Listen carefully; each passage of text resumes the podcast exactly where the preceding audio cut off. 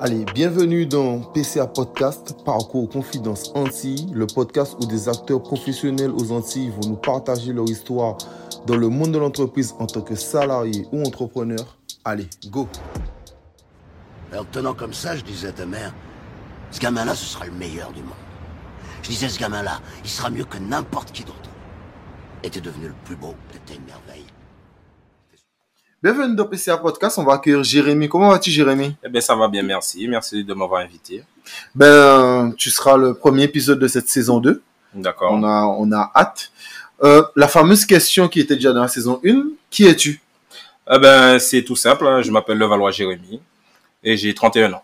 Voilà. Ok, tu, tu as grandi où? Tu viens d'où? Tu es Ah ben, guadeloupéen Tu es quoi? Ah ben oui, oui, je suis guadeloupéen. Je suis guadeloupéen. Donc, euh, je suis euh, Saint-Rosien. Et plus précisément de Vinti. Ok. Euh, alors, raconte-moi un peu ton, ton parcours scolaire.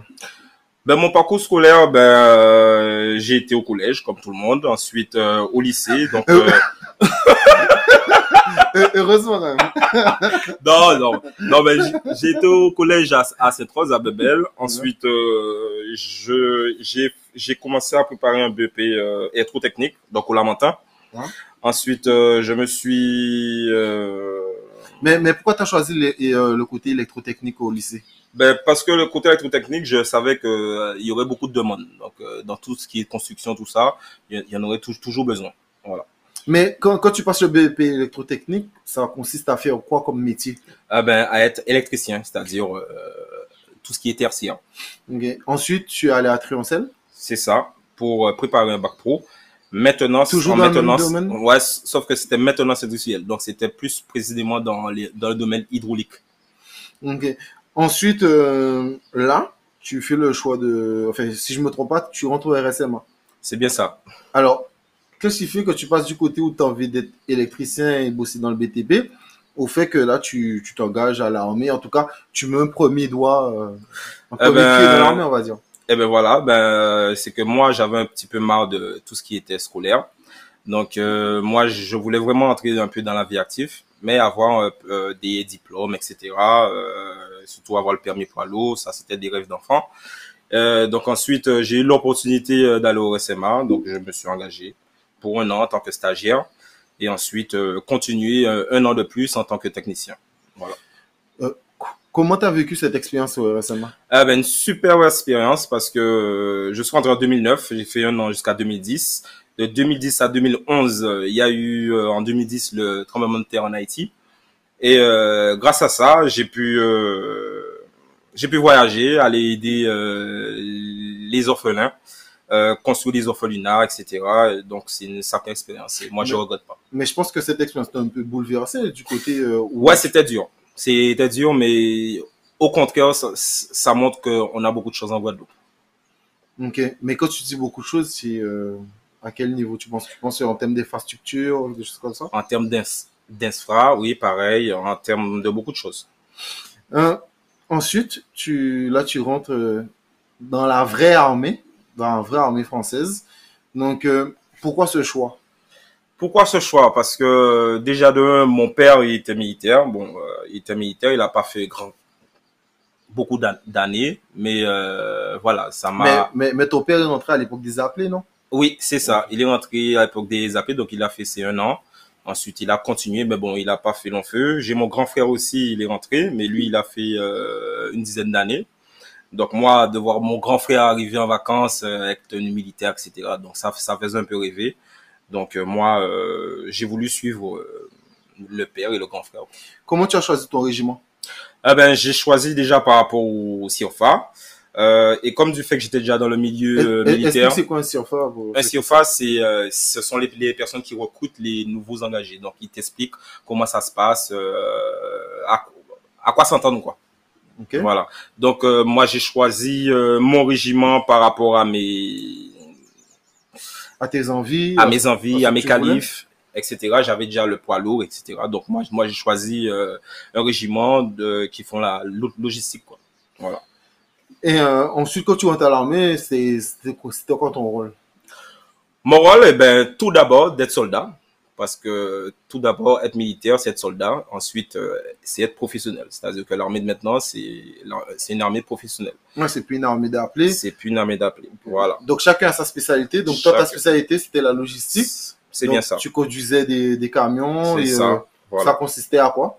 Eh ben, ça, ça consistait à, à alimenter tous les régiments de France euh, dans tout ce qui est vivre, tout ce qui est euh, euh, C'est quoi, genre les rations et les rations, etc. Tout ce qui est euh, vêtements, tout ce qui est euh, munitions, tout ce qui Donc, donc vous, protection. étiez, vous étiez un peu le centre névralgique et ensuite vous vous dispatchiez dans les autres régiments via vos camions. euh, C'est bien ça. passe. Ok. Tu, tu as eu la chance, hein, enfin, moi je vois ça comme une chance, mais tu as eu la chance de pouvoir visiter, on dit le pays. Bon. Oh oui, oui, parce qu'on euh, partait à la semaine. On mais- partait à la semaine et puis. euh, mais comment, mais comment t'as vu ces expériences où euh, tu te retrouvais souvent seul euh, sur la route?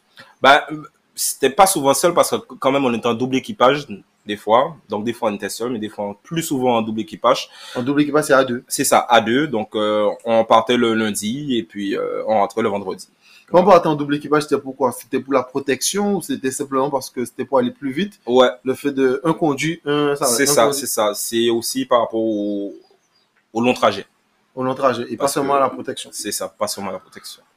Euh, tu, tu as pu voir partir en dehors de, de la France, au- au-delà d'Haïti, tu as fait d'autres Oui, oui, j'ai missions. j'ai fait d'autres missions. Comment euh, co- comment t'as reçu ça? Est-ce que tu as est-ce que tu as pour toi en tout cas est-ce que tu ressens un traumatisme ou est-ce que est-ce que tu vois ça comme une bonne expérience? Parce que partir dans des théâtres de guerre c'est pas forcément Ouais, on- c'est on, on part pas cueillir des fleurs. C'est ça, c'est ça. Mais euh, euh, cette question, elle est un peu, euh, elle est un peu technique. C'est-à-dire pourquoi je dis ça? Parce que euh, traumatisé, je peux pas dire ni oui ni non parce que euh, euh, c'est un traumatisme qui peut euh, qui peut arriver à n'importe quel moment. C'est-à-dire que pour le moment, je peux dire non et peut-être dans dix ans, malgré que je, je peut-être quitter l'armée bientôt, euh, ça va quoi.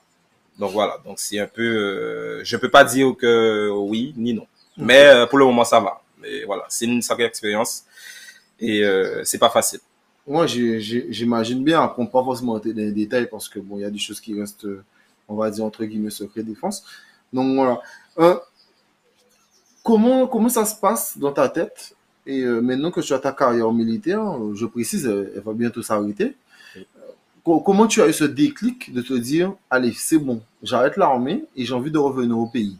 Sachant que je précise, et tu n'es pas resté simple soldat, tu es rentré soldat, certes, mais tu as quand même passé les échelons, donc tu es passé caporal, caporal-chef, sergent, et là je crois que tu es sergent-chef. Oui, c'est bien ça. Voilà, donc Mm. tu es déjà sergent-chef, donc tu es quand même assez gradé, tu peux aller vers des diplômes, alors comme le BESTAT, le BESTAT c'est le fait, on va dire, c'est un genre de CDI, c'est ça? c'est bien ça. Voilà, c'est un genre de CDI à l'armée, Ouais. pour les sous-officiers pour rester le temps qu'ils veulent.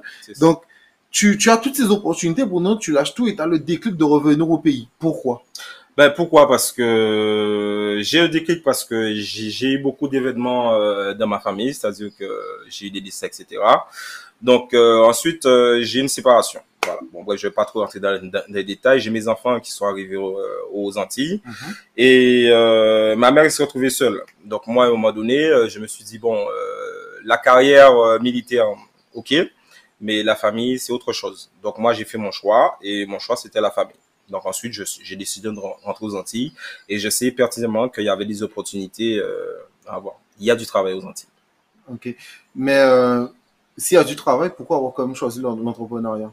Ben, l'entrepreneuriat, euh, pour moi, c'est un exemple parce que être son propre chef, c'est pas mal, c'est valorisant. le, puis, le, euh, le, le défi ne t'a pas fait peur au début de te dire euh, ben, il faut investir de l'argent, il faut savoir en perdre, euh, comment m'entourer, euh, qui peut créer une entreprise avec moi, qui peut la créer pour moi, avoir un Mhm. beau comptable, toutes ces questions, est-ce que tu te les as posées que... Ah oui, ah oui, j'ai- longtemps, j'ai longtemps murmuré justement, euh, mais j'ai été curieux, c'est-à-dire que j'ai été j'ai j'ai été posé des questions.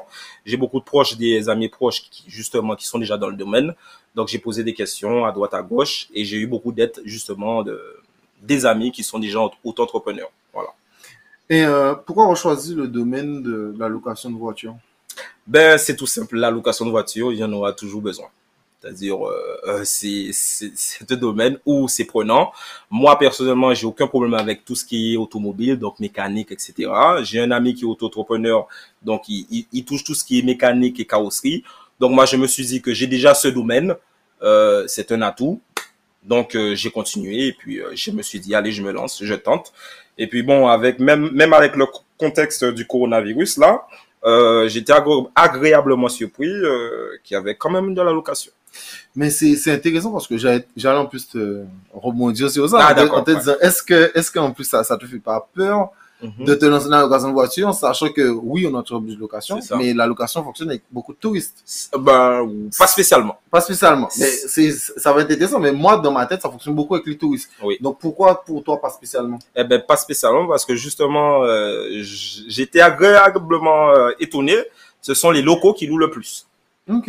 Ouais. Donc, donc pour toi, c'est plus les locaux qui te font vivre Eh ben oui. que. euh, Mais ce, ce qui est bien, c'est que dans ta réflexion d'entrepreneur, tu t'es posé la question quels étaient mes atouts C'est ça. pour pouvoir en- entreprendre beaucoup plus euh, facilement, on dira, euh, pour être, euh, en tout cas, avoir directement déjà des atouts pour pouvoir mettre ton entreprise sur pied et, C'est bien ça. et faire les choses.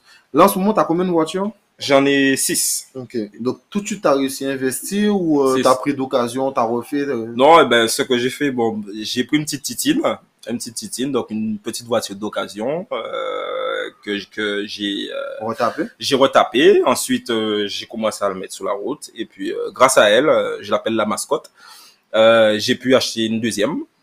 Et ensuite, j'ai mis deux, deux, ensuite deux, trois, quatre, cinq, six, et puis voilà. Mais, et tu me dis, malgré, malgré le fait que il y a la période Covid, donc toi, même si ah, tu penses que ça referme, Oui. tu, tu veux quand même continuer dans ce domaine. Oui, je vais continuer. Je, je, je vais continuer et encore aller plus loin parce que pour le moment, je suis en micro. Et puis, euh, j'aimerais quand même euh, aller plus haut. Hein. Et l'objectif, c'est de ne pas rester comme ça. C'est vrai, après, euh, pour ceux qui savent pas, mais euh, au-delà de ça, tu gros bosseur, c'est du côté, quand je dis gros bosseur, c'est parce que au-delà de la location, il y a le côté où tu fais un peu d'élevage de poules, C'est ça. tu fais des cochons, des choses comme ça. ça. Donc, qu'est-ce qui fait que tu as envie de, pas seulement de, de rester dans un domaine, mais de toucher un peu, toucher à tout euh, Ben, qu'est-ce qui fait Ben, c'est c'est moi, c'est mon caractère, c'est mes envies. Moi, moi, je suis du genre à un touche à tout, euh, Michel Morin, quoi. Mais euh, voilà, je je touche à tout le domaine. Voilà. Je- Et euh, tu sais, on, on parle toujours de l'entrepreneuriat. Et je voulais te parler, tu sais, on, on a déjà discuté de ça, bien sûr, mais qu'est-ce qui fait que tu choisis l'entrepreneuriat? Tu as la force de caractère de te dire, j'ai envie d'entreprendre, sachant que euh, en peu de temps, alors oui, ta mère s'est retrouvée toute seule, mais tu as eu plusieurs épisodes douloureux en très très peu de temps. Mais tu as quand même réussi à te dire, j'ai quand même la force de caractère d'aller entreprendre. Où est-ce que tu penses que tu as trouvé ce... Où, est-ce que tu penses que tu trouvé cette force en tout cas? Ben, euh, c'est une grosse part grâce à grâce à ça. Parce que pourquoi? Parce que pour relever un homme, il faut un minimum d'activité. Pour ma pour ma part. Donc euh, euh, euh, les personnes que j'ai perdues, donc mon père, mon grand-père, un ami proche et mon grand frère, en l'espace de, de deux ans, c'était des personnes qui aimaient travailler et qui aimaient le travail et qui étaient tout tout le temps dans ils étaient autonomes quoi. Donc euh, surtout mon meilleur ami, enfin l'un de mes meilleurs amis qui est décédé, lui il avait une carrière militaire euh, impressionnante. Il avait fait 27 ans de carrière, euh, il était sur la fin. Il avait euh, comme reconversion, il avait fait construire un, un restaurant-bar euh, en Côte d'Ivoire, etc. Il était content, il était fier. Et euh, je me souviens, il me disait, euh, allez vas-y Jérém, euh, bientôt c'est ton tour. Donc ça, je pense que ça a été une force et euh, quand il est parti, moi je me suis dit que quand même je vais, je continue, je continue, je continue. Ouais, mais tu aurais pu tomber dans la dépression. Oui, j'aurais pu, mais après j'ai eu du soutien. J'ai eu beaucoup de soutien, ma famille, mes amis, surtout mes amis proches, ils étaient là dans les moments douloureux. Et franchement, ça, ça compte. Ça, ça compte énormément. Et euh, pourquoi sombrer? Or que euh, c'est moi le seul homme pour le moment de la famille C'est pas le moment. Est-ce que, est-ce, que- tu es très axé livre sur euh, tu sais, le- la PNL, donc la programmation neurolinguistique, tu sais, ce côté où euh, ça motive, ou simplement c'est parce que tu es hyper bien entouré, ce qui te permet déjà d'être motivé par ton entourage? Ouais, je suis hyper bien, bien entouré. Ok. Super. ok. Euh, on, on, on, on- a parlé de ça rapidement, tu tu n'as pas parlé vraiment de ça, mais même exemple, quand tu t'es mis, euh, oui, tu as expliqué oui que tu es un peu le Michel Morin en te mettant un peu dans tout et que tu fais la vente de poulet, etc. Mais aussi, mais pourquoi aller vendre du poulet? Pourquoi élever du poulet euh, ou même euh, le cochon, etc. Eh ben, ça a été euh, dans mon éducation. C'est-à-dire que euh, étant enfant, j'ai mon père euh, qui avait qui avait tout le temps le poulailler, euh, tout le temps les cochons, euh, les cabris, etc. Et bon, je m'en occupais. Et ensuite, moi, j'ai ma compagne, elle a été élevée pareil. Hasard, on s'est bien rencontrés, on s'est bien machin. Donc, euh, euh, ça arrondit les fins de mois, quoi. Tu, tu as parlé de ça euh, succinctement, mais euh, en gros, en, gros que oui, tu es le Michel Morin et que en gros tu as un touche à tout. Mais qu'est-ce qui fait que quand même tu as choisi l'élevage euh, pour, euh, on va pas dire compenser tes revenus, mais pas, pas seulement rester dans un domaine? Ben, tout simplement, ça vient de mon éducation. Ma mère, euh, mon père, euh, tout ça. Donc, euh, à la maison, il y avait tout le temps des poulaillers, des poules, des cochons, euh, des cabris, etc. Donc, euh, ça, c'est resté. Et ensuite, moi, j'ai rencontré euh, donc ma, ma compagne actuelle. Euh, elle, elle a été éduquée pareil. Donc, on est resté dans le domaine et ça permet aussi d'éduquer les enfants pareil. Ok. En gros, proche de la nature. Voilà. Quelles sont tes ambitions euh, personnelles? Mes ambitions personnelles. Mes ambitions personnelles déjà, euh, c'est de monter mon entreprise, enfin monter en Développer. développer pardon mon entreprise et euh, et ensuite euh, être être vraiment à mon compte, c'est-à-dire ne plus travailler pour personne. Ok. Être à, être à 100% pour toi. C'est ça. Tu penses toujours rester dans le même domaine ou tu as encore d'autres idées euh, Bon, pour le moment, je me concentre sur un domaine, c'est l'entreprise et puis ensuite euh, on verra. Je n'ai peur de rien et puis euh, on verra. Comment tu vois, toi qui es toujours un peu en France, entre les deux, Oui. qui fait beaucoup l'aller-retour, comment tu vois l'avenir de ton pays? L'avenir de mon pays, ça c'est une question, c'est une sacrée bonne question. Déjà nos jeunes, nos jeunes, nos jeunes, ils partent, ils partent et ça c'est dommage pour l'île.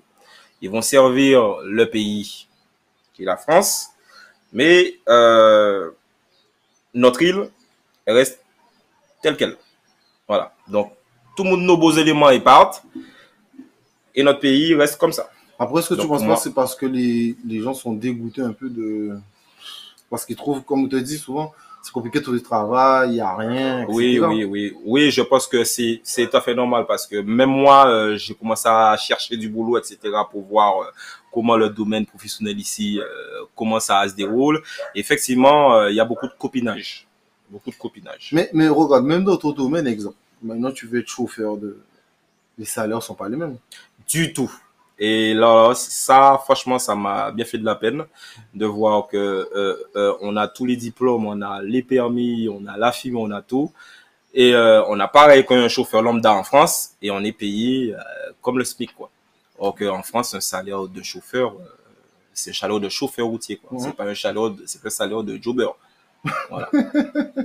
non, mais c'est, c'est- ça fait rire, mais c'est la triste réalité. hein. Ouais, non, mais C'est c'est... la triste réalité. Sincèrement, Ouais. vaut mieux. Parfois, Ouais. vaut mieux en Ouais, oui, non, non, mais oui, mais c'est- de- d'encaisser le truc, vaut, vaut mieux en rire. Euh, une question, est-ce que... euh, Enfin, pas est-ce que tu vas faire ton retour au pays, mais est-ce que tu te vois et euh, faire militaire de réserve? Eh ben, oui, C'est vrai? Oui, oui, je veux quand même le faire parce que bon, euh, je quitte l'armée pas parce que j'aime pas l'armée, je quitte l'armée pour raison personnelle. Donc, euh, si j'ai l'opportunité, l'occasion de faire militaire de réserve, oui, je le ferai. C'est vrai. Mais, mais quand, quand tu fais ça en Guadeloupe, tu vois ça plus le côté, toi, personnellement, que tu aimes toujours l'armée ou simplement le côté où tu as envie d'apporter ton expérience aux jeunes? Pourquoi je te dis ça? Parce que c'est intéressant qu'on parle du RSMA. Parce que quand Manon est passée dans la saison 1, elle expliquait que, euh, en tant que barmaid, elle allait aider les jeunes euh, du RSMA pour passer leur diplôme dans cuisine et en Mhm. bar. Donc, elle, avait vraiment ce côté de transmettre aux jeunes du RSMA.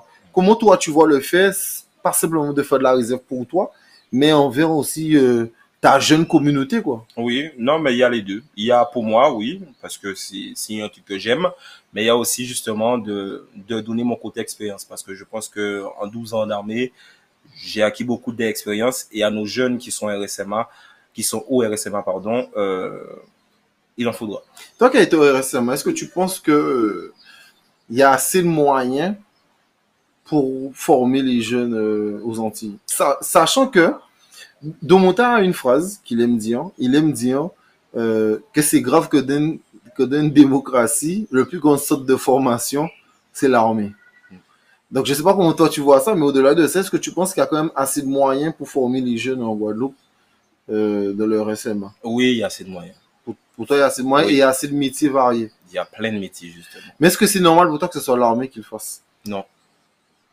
ça, ça aurait pu être normalement les centres de Voilà. formation. Heureusement que l'armée est devenue professionnelle. C'est vrai. Mais après, moi, la question que je me pose, c'est que est-ce que ça n'a pas été aussi plus facile pour l'armée? Parce que vu que ça fait un moment que l'armée est implantée en France, il y a toujours l'armée, tu vois, il y a toujours eu la guerre depuis euh, des milliers d'années. C'est. Donc l'armée a toujours été là et puis euh, est-ce que c'était pas plus facile pour l'État?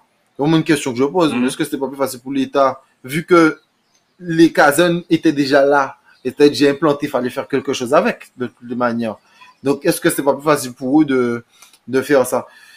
Mais euh, quand quand quand tu me dis euh, que c'est pas que pour toi et que t'as que t'as envie, qu'est-ce que tu as envie de donner à ces jeunes? Est-ce que est-ce que quand tu leur est-ce que quand tu seras là, est-ce que tu leur diras de s'engager comme toi pour la France ou alors de se former pour travailler en Guadeloupe?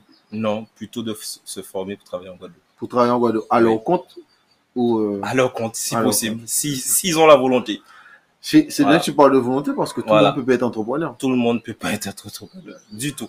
Si t'as pas la volonté, si t'as pas, entre guillemets, excusez-moi du terme, les couilles, c'est pas possible. Ouais, totalement, totalement. Comment tu vois euh, la vie euh, politique de loin, mais comment tu vois la vie politique euh, aux Antilles? Franchement, je pourrais pas trop répondre à cette question parce que j'ai le droit de réserve toujours. Donc, je vrai. pourrais pas trop poser cette question. Ah oui, c'est vrai. Non, mais c'est. Alors, le, le droit de réserve, pour ceux qui savent pas, c'est que quand tu es militaire, C'est ça. tu n'as pas le droit, de- tu, tu es, tu es pour tous ceux qui sont en place. C'est ça. Voilà. Voilà. Et quand le prochain sera en place, tu seras aussi pour lui parce que tu ça. suis la politique en, en- T'as pas d'opinion à donner. C'est vrai. Donc là, ma- malheureusement, pas Voilà, sur, euh, voilà, voilà. Donc là, en ce moment, je vais dire que tu es de Sainte-Rose, donc tu aimes Madame Bajazé. voilà. Voilà. Bajazé. Voilà. Voilà. C'est toi-même qui l'as dit. Oui, totalement. non, mais je suis obligé de le dire. Oui, que oui, je, oui. je dois le dire pour toi, étant donné que c'est vrai a, il y, a, y, a, y a- y a ce devoir de réserve. Qu'est-ce qu'est-ce qu'il faudrait pour toi euh, Dans quelle direction encore que la Guadeloupe pourrait aller pour toi? Dans quelle direction? Quand, quand je dis dans quelle direction, tu vois, euh, même le côté, euh, toi qui as vu du pays, Mhm. tu vois, on, on, a- on, on y passe assez rapidement. On- n'a pas parlé des pays que tu as visités parce que ça reste secret défense, mais par rapport au pays, donne-nous un peu la vision que tu vois par rapport à la Guadeloupe. Bah, Quand, quand, quand je dis ça, c'est comment tu trouves que la Guadeloupe se place par rapport à ces pays en Afrique ou même par rapport à Haïti? Déjà, la Guadeloupe a beaucoup d'atouts. Et ces atouts, nous, on l'utilise pas. Au contraire, euh, euh, on l'utilise mal ou on l'utilise pas. Voilà. C'est euh, la Guadeloupe a plein de trucs. Il y a plein de trucs, plein de trucs à faire, plein de trucs à, honorer et on le fait pas. C'est justement c'est le touriste de base qui va arriver et qui va nous dire bon il y a ça sur votre île. Et ça franchement j'ai ça c'est un truc que j'entends tout le temps et malheureusement euh, on n'y peut rien. Mais au-delà de ça, mais même les pays en Afrique que, que, que tu as visités, c'est quoi les grosses différences avec euh, la Guadeloupe? Eh ben, les pays, les pays en Afrique sont beaucoup, sont en difficulté. Eux, eux, ils vivent la guerre, ils, ils, ils souffrent, ils, ils ont faim, ils ont faim. Et puis, euh, les grosses puissances, ils, ils sont là pour les piller. Bon, je vais pas nommer de pays. J'ai toujours ce droit euh, De réserve? de réserve. Mais euh, euh, l'Afrique, c'est le berceau de l'humanité. C'est le berceau de l'humanité. Et de voir le berceau de l'humanité comme ça, moi, j'ai pas envie que la Guadeloupe devienne comme ça. Alors, on, on précise, l'Afrique, c'est pas que ça, mais bon, quand quelqu'un fait euh, est militaire, il va bien sûr dans un théâtre de guerre. Donc, quand, quand tu dis ça, c'est parce que c'était à des endroits C'est ça. où il y avait la guerre. Euh, alors, je dis pas que c'est là que tu allé, mais exemple, République centrafricaine, euh, moi, il y avait la guerre entre les musulmans et les euh, catholiques, C'est ça. et c'était pas facile. euh, C'était pas tout. facile. Les images étaient assez, assez sales, donc, euh, donc voilà. Mais euh, qu'est-ce qu'est-ce qui manquerait pour toi euh, Est-ce que- est-ce que quand tu allais, euh, quand, ma question c'est quand qu'est-ce qui manquerait, c'est quelle, quelle est la grosse différence que tu trouves entre le Guadeloupéen et l'Africain? Et qu'est-ce, est-ce que toi, quand tu te sentais là-bas, est-ce que tu te sentais chez toi? Ou est-ce que tu te sentais vraiment différent de l'Africain? Non, pas du tout. Je me sentais chez moi. Tu sentais chez toi Parce que la, leur, leur culture, c'est quasi la même que nous. Et franchement, j'étais bien. En termes quoi, familial? Familial, en termes de repas, tout ce qui est, oh là, ils t'accueillent bien. Au contraire, ils te voient là-bas, ils t'appellent cousin. Ils t'appellent cousin. Tu peux passer partout et cousin, cousin, cousin, cousin. Voilà, mais voilà. Déjà, eux, ils te mettent à l'aise. Et euh, j'aimerais que si un Africain vient en Guadeloupe, qu'on le mette à l'aise aussi. Voilà. Parce que ça, je pense que c'est pas partout en Guadeloupe qu'ils vont le mettre à l'aise. Ils vont le mettre à l'aise. C'est pas faux. Après, toi, t'es allé en Haïti. On sait très bien que souvent, euh, la, l'amour entre Haïti et Guadeloupe, alors, ça a beaucoup progressé. hein. Oui, quand même. Quand même, euh, oui, On se rappelle qu'on était un peu plus jeune avant, qu'on traitait les gens d'Haïtiens. c'est ça. C'était un peu C'était vu une comme une insulte. Ouais, c'est ça. Ouais, Totalement. Aujourd'hui, euh, il y a même c'est un peu à la mode C'est ça. d'être haïtien. euh, Des Guadeloupéens qui ne disaient pas qu'ils étaient haïtiens, aujourd'hui revendiquent le fait d'être haïtien, ce qui est très très bien. hein. Mais euh, comment, même tu vois, d'ailleurs, ce, ce Haïti, même par rapport à la Guadeloupe, est-ce que, est-ce que, est-ce que pour toi, la Haïti, même si on va pas dans des Mhm. côtés grand, grande politique, tu vois, mais est-ce que pour toi, Haïti a vraiment payé aussi le fait d'être le premier pays noir indépendant? C'est ça. Et moi, je, moi, moi, moi, moi, je tire le chapeau pour eux, déjà, parce que déjà, moi, moi, j'ai été, j'ai vu le pays commencer. Bon, certes, il y a la partie, il y a une grande partie pauvre, mais il y a aussi la partie riche. Et la partie riche, euh, on voit pas ça à la télé. C'est-à-dire que nous, les Guadeloupéens, on a toujours l'image de la partie pauvre. Ok, le simple haïtien qui est en train de vendre son maïs, vendre son truc. Mais euh, le côté de, l'haïtien euh, qui est bien, ça on le voit pas. Donc, moi en tant que Guadeloupéen, je vois pas pourquoi on dénigre les Haïtiens. Les Haïtiens, il y a même Almirati qui fait des musiques dessus, il y a même des trucs, euh, sa musique, etc. Euh, leur culture, c'est presque pareil que la nôtre aussi. C'est pareil. Donc, je vois pas pourquoi. Je voyais pas pourquoi avant c'était une insulte. Bon, maintenant, heureusement que ça s'est amélioré et on voit bientôt, et, et on voit maintenant dans nos jours, il y a, il y a beaucoup d'Haïtiens qui sont en Guadeloupe. Et c'est eux qui travaillent le plus. Alors ça, c'est... euh, C'est mon opinion, hein. Totalement. Mais, mais, euh, j'ai jamais vu un magasin entier euh, qui reste ouvert jusqu'à 23 heures, quoi. Même dimanche. Ça, c'est bizarre, hein. Ben, nous, nous, le Guadeloupéens, on, on aime bien le confort, hein. On aime bien le confort. Mais bon, voilà. C'est ma race, hein. Voilà. Ben, je, vais, je, je, vais- je, je vais pas répondre à cette attaque. je vais pas répondre à cette attaque. Mais, mais c'est vrai qu'en ce moment, et, euh, il y, a, il y a pas mal de, il pas mal de boutiques, même Il au bout de beaucoup. Sainte-Rose, on voit euh, euh, KSS. Encore, entrepreneur, on- hein. on peut le nommer, hein, KSS. C'est ça. Totalement, mais les Haïtiens, c'est de se sortir par l'entrepreneuriat hein, et pas par le fait d'être simplement, alors pas tous, mais ils ne sont pas par le fait d'être salariés, C'est ça. mais ils ont compris que c'est le fait d'être solidaires entre eux Voilà. Ouais, Après, je pense aussi que c'est comme ça que la Guadeloupe réussira à s'en sortir. hein. C'est le fait d'être solidaire entre nous qui Et retirer tout ce qui est de- aussi, hein, parce que là, Totalement. Après, Malheureusement. bon, ça, ça- après, nous sommes que des hommes, mais au-delà de ça, c'est vraiment le côté où si on arrive, je pense, à, c'est, à céder, on, bon, on va réussir à s'émanciper, à grandir, à progresser. Et c'est comme ça qu'on qu'on avancera, quoi. c'est ça. Est-ce que tu as un dernier message à dire pour Moi- ce premier épisode? Ah, ben, c'est pour ce premier épisode, et franchement, encore merci de m'avoir invité euh, dans ce podcast. Euh, c'est euh, si peut-être il y a, il y a un jeune, ou bien même euh, quelqu'un qui écoute ce que je dis, moi je lui dis de foncer. S'il a la volonté, si si s'il veut créer quelque chose, c'est pas en restant là et à regarder les autres qu'on va y arriver. Au contraire, faut tester, faut faut commencer, faut poser des questions, faut faire des recherches, il faut voilà, c'est toi qui as besoin, donc va chercher ce, ce que tu as besoin. Ah ben, moi, je te remercie. C'est vrai que il y a, il y, a, il y a dans certaines choses que j'aurais voulu rentrer dans les détails, mais il y a le droit de réserve, il y a le secret défense. Désolé. Donc, euh, on n'a pas pu forcément en parler, mais bon, bah, après les gens comprennent que ben voilà le parcours. Tu rentres au RSMA, après tu vas à l'armée, tu arrives à monter en grade loin. Donc ça montre aussi qu'on peut avoir des, des Guadeloupéens qui arrivent pas seulement à l'armée, qui escapent au chef, Il y en a beaucoup. mais qui aussi qui, qui progressent en tant que officier, sous-officier. Parce que je prends un exemple et euh, en Guadeloupe souvent, enfin souvent en Guadeloupe on met, tu sais les têtes des dirigeants, on te dit qu'ils sont, euh, ils, ils- ils sont pas, euh, ils sont métropolitains. Ça, Je dirais ils sont mé- métropolitains. Et mais un truc qu'il faut comprendre c'est que alors je- moi j'accepte toujours tous les exemples sauf celui de la gendarmerie Mhm. parce que un truc que j'ai toujours c'est qu'il faut pas oublier la gendarmerie c'est sur concours. C'est ça. Donc, si on n'est pas plus à passer les concours ou quand on est soit à la gendarmerie, soit à l'armée, soit à truc, et on reste en bas, ben c'est normal qu'on nous voit pas en haut. Donc, euh, on, on peut pas forcément dire non plus qu'on nous, on nous bloque la route si on prend pas forcément tous nos responsabilités. voilà. Donc, euh, voilà. Merci à toi encore. Ben, merci. Bon Merci courage pour l'entrepreneuriat. Merci beaucoup. On, je pense qu'on en reparlera dans quelques temps pour Oui. savoir euh, faire un peu un bilan, savoir comment ça s'est passé. L'évolution. Totalement. Oh, ça va aller. Et puis, euh, voilà. Bon courage à toi et Merci beaucoup.